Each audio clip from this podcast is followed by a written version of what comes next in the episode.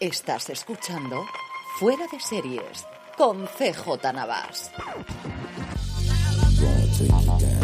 Bienvenidos a Streaming, el programa diario de Fuera de Series en el que servidor CJ Navas te trae las principales noticias, trailers, estrenos y muchas cosas más del mundo de las series de televisión. Edición del martes 3 de enero de 2023. Acabo de darme cuenta que en el guion tenía 2022 porque todavía tengo la cabeza del año anterior. De 2023, que ya hemos cambiado el año. Vamos con las noticias que tenemos hoy, que no son muchas como podéis imaginar, y mientras esperamos que nos lleguen buenas noticias sobre la recuperación de Jeremy Renner, que supongo que a estas alturas ya lo sabréis todos, pero por si acaso ha tenido un accidente mientras quitaba nieve en su casa de Reno, ha tenido que ser evacuado en helicóptero y llevado al hospital y estaba en situación crítica, pero al parecer fuera de peligro, así que desde luego nuestros mejores deseos para su recuperación. Antes de que vayamos con el contenido de hoy, permíteme recordarte que ya tenemos activa nuestra tienda, la tienda fuera de series, en fuera de series.com, la tienda para grandes fans de las series de televisión, que para inaugurarla, como sabes, hemos puesto a la venta varios productos con nuestra marca y una edición limitada de las mismas por nuestro decimoquinto aniversario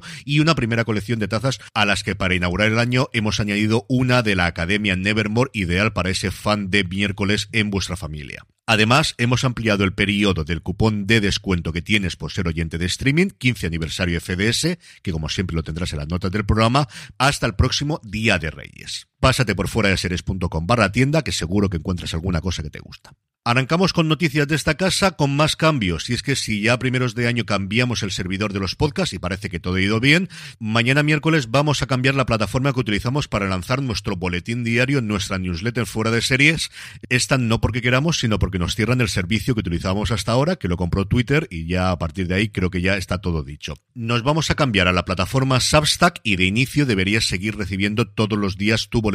si lo estabas haciendo hasta ahora. Y si no, no pierdas la oportunidad y suscríbete gratuitamente desde newsletter.fueradeseries.com. Pero por si acaso tenéis cualquier problema, ya sabéis que nos podéis escribir a newsletter.fueradeseries.com. Muchos cambios desde luego para empezar el año, pero si son para bien, pues bienvenidos sean. Arrancamos ahora ya sí con novedades de estrenos en España. Hotel Portofino, una producción original de Britbox, que es esta plataforma online que tienen a medias entre la BBC y la ITV británica y que desgraciadamente no está disponible en nuestro país, va a emitirse en España a través de las cadenas autonómicas. Será TV3 la primera que la vaya a emitir, de hecho ya está comenzando a hacerlo, después será la cadena de la Comunidad Valenciana Apunt y posteriormente el resto de las autonómicas en eso que toda la vida se ha llamado La Forta, pero que en los últimos tiempos ha perdido muchísima fuerza. La serie, que ya está renovada por una segunda temporada, está protagonizada por Natasha McElhone, que interpreta a Bella Ainsworth, la hija de un empresario rico que se ha mudado a Italia para montar un hotel al más puro estilo británico a la luz de la costa de Portofino.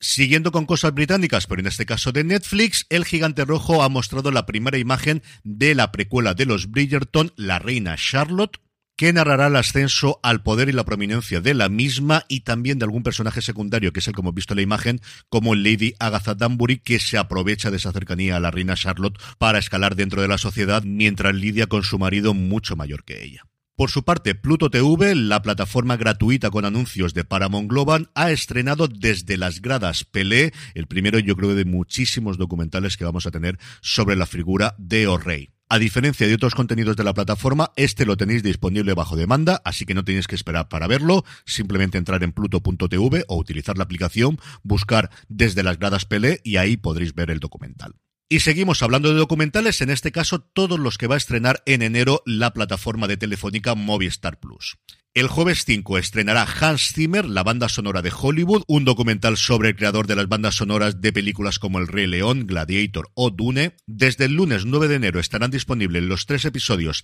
de la tercera temporada del ascenso de los nazis, en este caso subtitulada La Caída y que nos traslada a diciembre de 1944, ya casi llegando al final de la guerra. El 12 de enero el que más me apetece ver que es Agatha Christie, la reina del misterio, un documental de tres episodios de la BBC creado y presentado por la historiadora Lucy Worsley, que explora en los inicios de Christie para investigar cómo consiguió desafiar las convenciones de su época y convertirse en la novelista con más libros vendidos en el mundo. El lunes 19 de enero nos llegan Los fantasmas de Richard Harris sobre la vida tormentosa del actor, en el que intervienen sus tres hijos, los actores Jared y Jamie Harris, el director Damian Harris y también antiguos compañeros como Russell Crowe, Stephen Rea o Jim Sheridan de sus producciones. Y el 22 de enero nos llegan los tres episodios de un documental titulado El Show de Elon Musk, sobre el cual no creo que tenga que decir absolutamente nada más. Y terminamos con dos cositas rápidas. Por un lado, HBO Max, que sigue con la limpieza de su catálogo y ha eliminado 16 temporadas de Looney Tunes, de los cortos animados de toda la vida de la Warner Brothers, por aquello de seguir haciendo amigos. Es cierto que la plataforma nunca ha tenido todos los cortos de Looney Tunes que ha producido Warner Brothers a lo largo de la historia, que se cuentan por más de mil, y la plataforma tenía en torno a 500, pero ahora han desaparecido más de 200 así de golpe.